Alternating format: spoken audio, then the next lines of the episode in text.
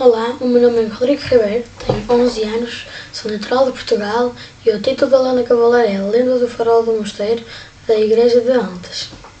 E a autora é Linice Rodrigues Ferreira. Depois de conquistarem terras aos mouros, os cristãos precisavam de terrenos para cultivar, fazer as casas e igrejas.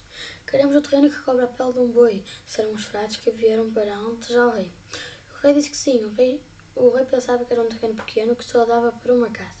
Então os frades cortaram a pele de um boi em bocadinhos tão fininhos como uma linha e ataram-nos.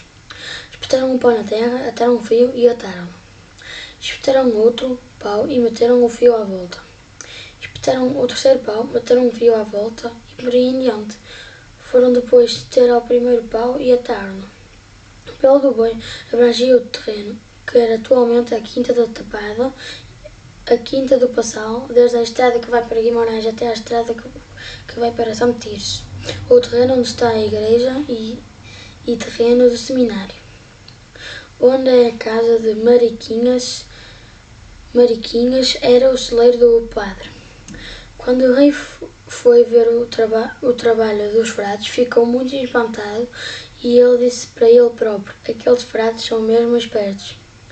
Mas como ele tinha que cumprir a promessa, teve que lhes dar o terreno, porque naquele tempo a palavra do rei era lei, não voltava atrás.